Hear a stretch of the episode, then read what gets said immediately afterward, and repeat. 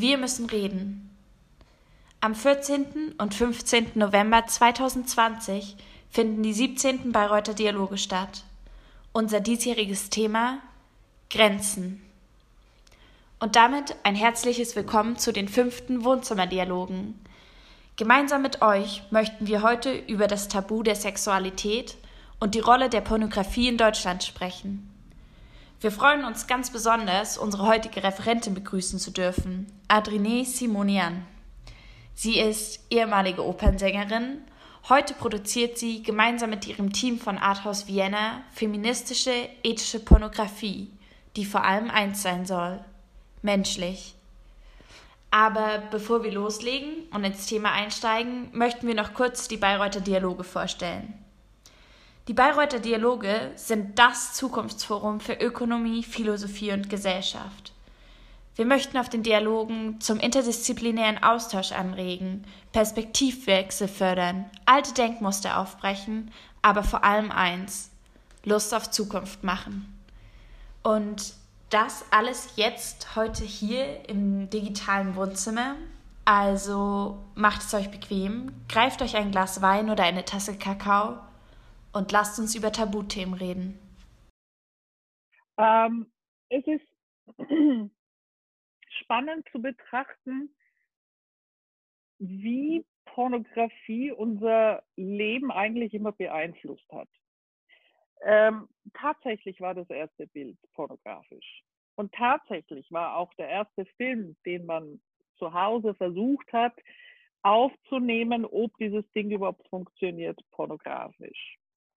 Ich finde das alles sehr, sehr spannend. So, jetzt komme ich aber von der Oper. Was habe ich in der Pornografie zu suchen? Und das sage ich immer einen, welches immer äh, zu laut bringt.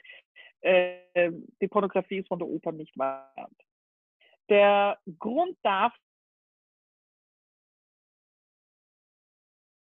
geht es um Emotionalitäten. Was ist Pornografie? Pornografie hat mit Emotionen zu tun. Sexuelle Emotionen, Liebe, was auch immer. Und die Oper, um was dreht sich in der Oper? Immer um Liebe, Eifersucht, Sexualität. Es ist eigentlich kein Unterschied zu irgendwas anderem. Nun, der Umgang aber mit der Pornografie hat sich sicher auch durch die Verbote damals sehr verändert dass der Mainstream sich in den letzten 50 Jahren auch so drastisch verändert hat, hat sicher auch mit unserer Art des Lebens zu tun.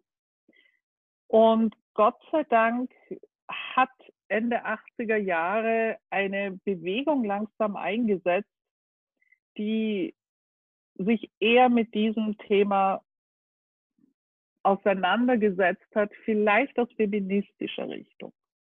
Jetzt sagt man, Feminismus und Pornografie hat auch nicht viel gemein. Auch das stimmt nicht. Ja, 80er Jahre alle Schwarze, es gab die Pornobewegung. Dabei ging es, dass sie meinten, dass Pornografie in der Theorie quasi Porno ist, aber in Wirklichkeit ist es nichts anderes als die Vergewaltigung an einer Frau. Ähm, ich ich sehe sehr wohl Pornografie als ein, ein ganz, ganz, ganz wichtiges Medium für den Feminismus. Nicht so, wie der Mainstream abbrennt. Ähm, und ich muss vorweg auch sagen, ich bin nicht gegen Mainstream. Ich verdamme den Mainstream nicht. Aber das, was ganz wichtig ist und verändert werden muss, sind Arbeitsbedingungen, der Sinn dahinter, warum man das macht und der Sinn dieses ständige fünf Minuten auf YouPorn, sich einen runterzuwählen und dann geht man schlafen. Das kann und ist nicht der Sinn von Pornografie. Das hat einen Teil, dass man sich entlädt, dass man Spaß daran hat, das ist keine Frage. Aber Pornografie bedeutet nicht gleichzeitig, es ist nur da, um einen Orgasmus herbeizuschaffen. Das ist einfach zu wenig. Das ist ein kleiner Teil von vielen. Auch in der Pornografie, wir gucken uns einen Film an, es ist immer das Gleiche. Der Mann kommt, sein Hausmeister, die Frau macht die Tür auf, sie ist mega geil, er holt sein Ding raus und dann wird halt gestoßen und dann kommt er und dann geht er wieder. Ähm, was hat die Frau für eine Rolle darin? Eigentlich wenig. Hat sie Spaß? Man weiß es nicht. Hatte sie einen Orgasmus? Man weiß es nicht. Äh, der feministische Teil in der Pornografie beschäftigt sich eigentlich nur damit, dass man auch zeigt, Mann oder Frau, es ist egal. Es sind zwei Individuen, die miteinander Sex haben und jeder auf seine Kosten kommt und beide sind genauso wichtig. Das heißt, wenn der Mann kommt, ist die Sexualität noch nicht zu Ende, wenn die Frau zum Beispiel noch nicht beim Orgasmus angekommen war. Das ist der Unterschied. Das heißt, die Sexualität der Frau spielt auf einmal auch eine Rolle. Nichtsdestotrotz, äh, ich kann mich erinnern, äh, ich war mal in einem großen Saal und da ging es um Mainstream und ich habe gemeint, ähm, ehrlich gesagt, ich meine, ich gehe auf die 50 zu, ich hatte einige Partner, aber ich habe noch nie einen Mann getroffen, der einfach mich nur benutzt hätte, um zu ejakulieren und dann gegangen wäre. Im Gegenteil, ich habe eigentlich immer Männer erlebt, die sich sehr viele Gedanken über die Frau gemacht haben. Dass sie auch wollten, dass es der Frau gut geht. Dass sie auch wollten, dass die Frau dabei Spaß hat. Das ist für den Mann genauso wichtig. Deshalb diese Generalisierung, Männer wollen immer nur das eine, ist mir einfach auch zu wenig. Es ist auch vollkommen falsch zu sagen, dass Frauen Engel sind. Frauen sind genauso sexuelle Wesen wie auch Männer. Und ähm, ich finde das ganz toll, dass wir in, in, in einer Zeit leben, wo wir auch die Chance haben, unsere eigene Sexualität kennenlernen zu dürfen. Und es ist aber bei weitem nicht überall auf der Welt, weil es gibt viele, viele Orte und viele Länder, wo das noch verboten ist, wo Frauen beschnitten werden. Also wir leben eigentlich in einem Zeitalter oder in einer geografischen Bereich, wo wir gut Chancen haben, uns damit auseinanderzusetzen. So. Was ganz, ganz spannend ist, ist jetzt der der, der ganze Hintergrund von Gesellschaft, Politik äh, und Religion. Tatsächlich gibt es im Gesetz keine genaue Definition über Pornografie. Gibt es nicht. Es wird darüber nicht geredet.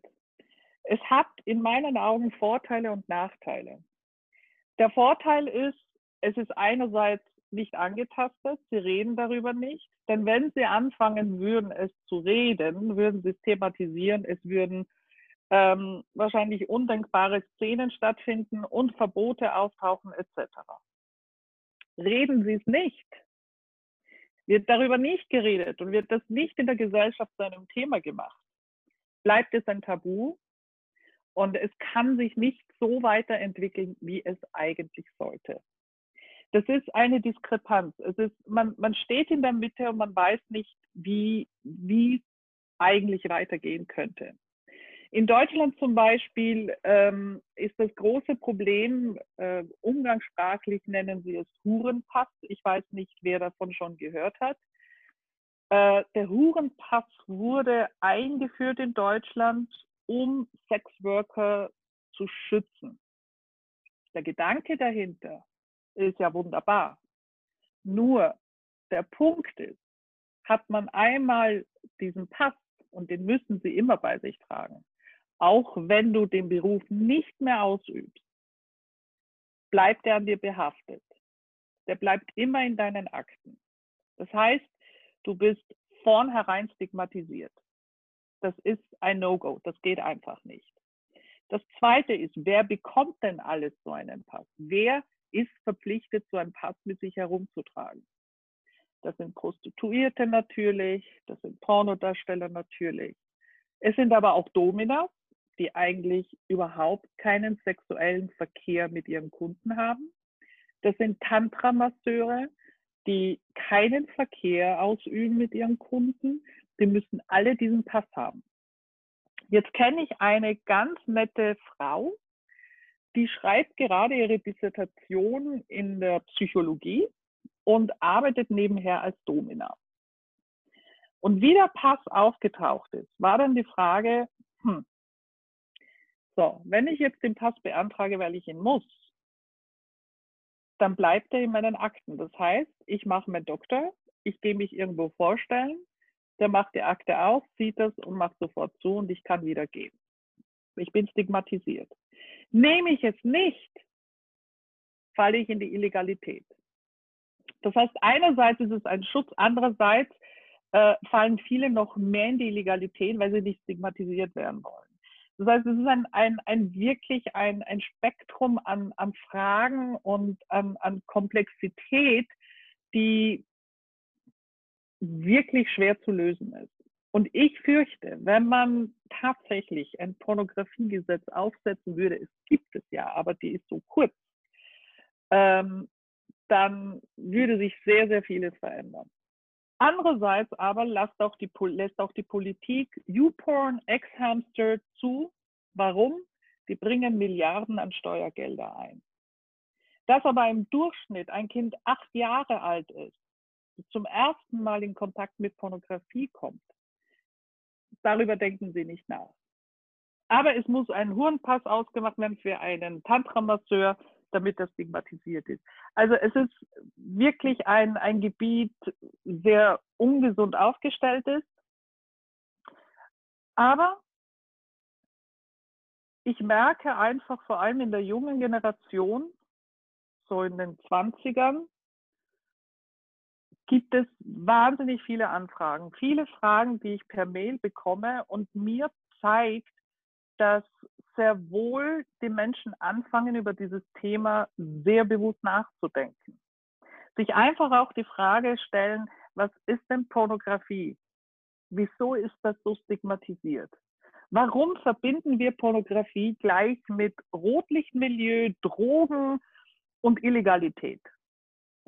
Warum betrachten wir einen Menschen, der in einem Porno mitmacht, als einen minderwertigen Menschen?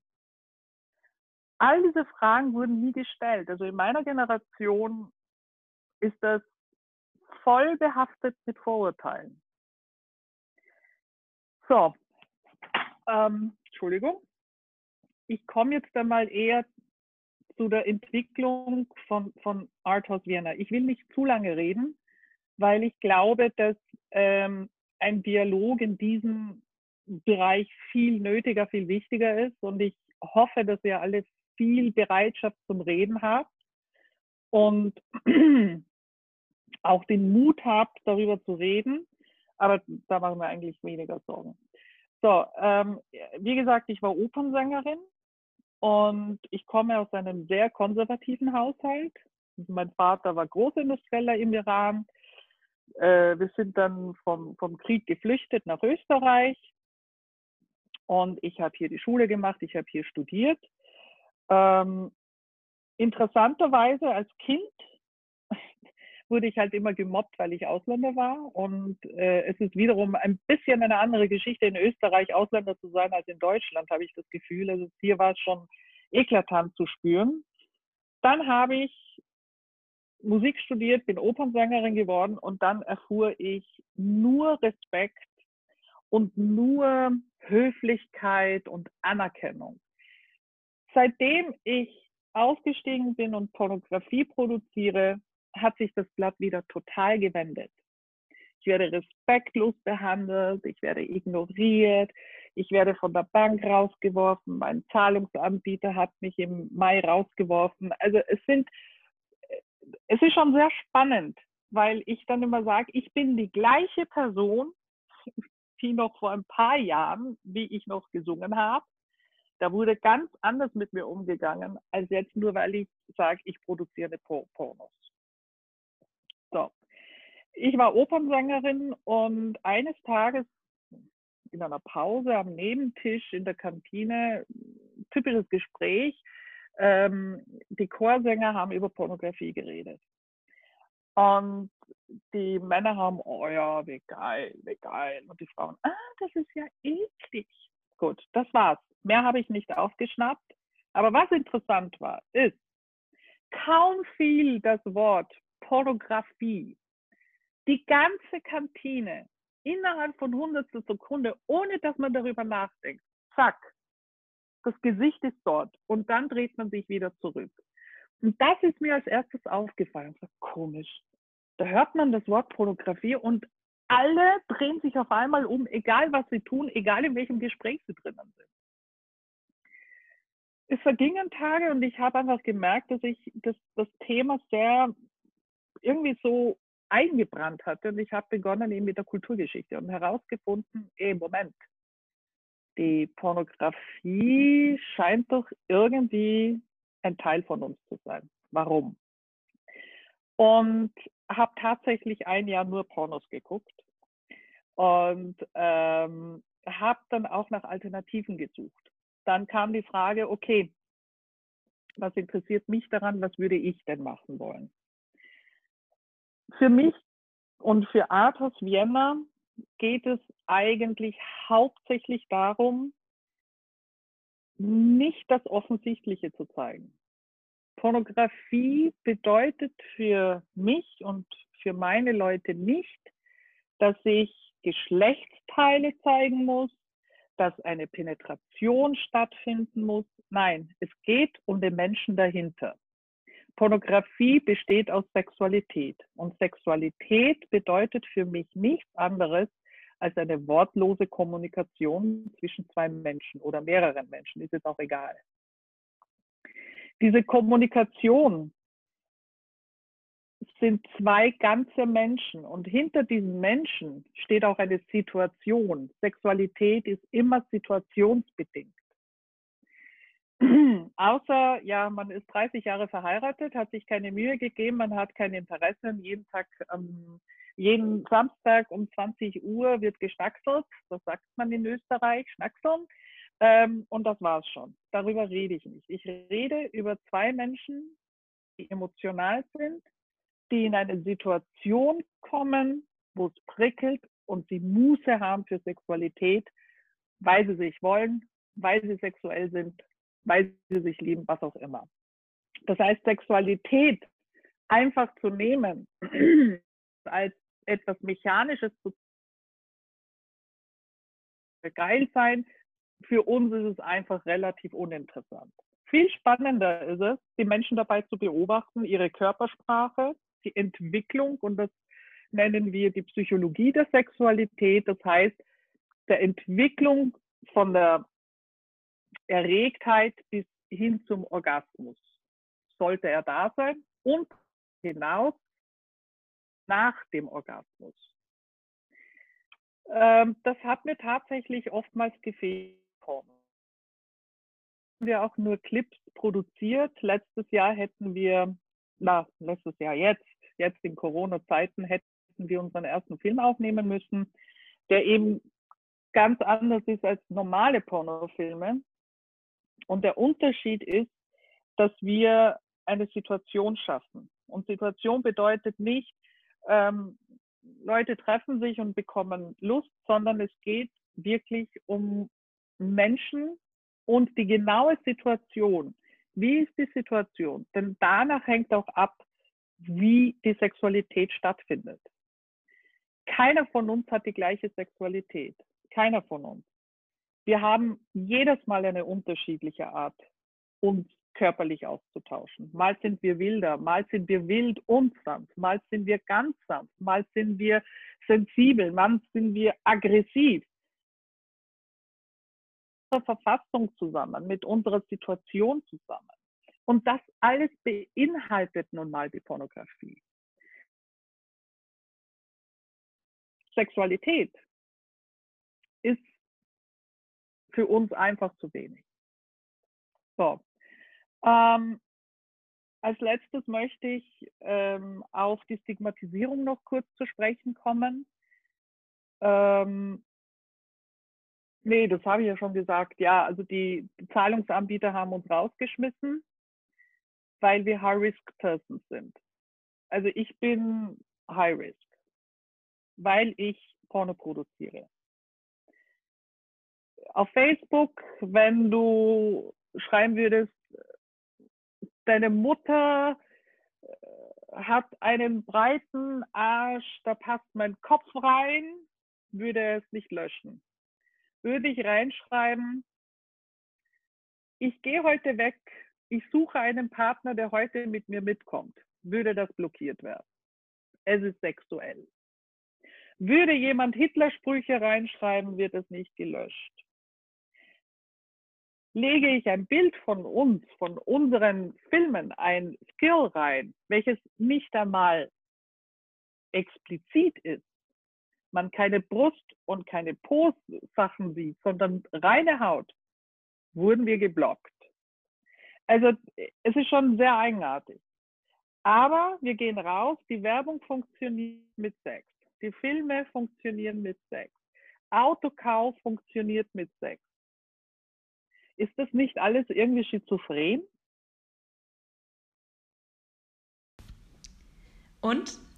Hättet ihr jetzt auch Lust mit uns zu diskutieren? Dann seid bei den Bayreuther Dialogen am 14. und 15. November dabei.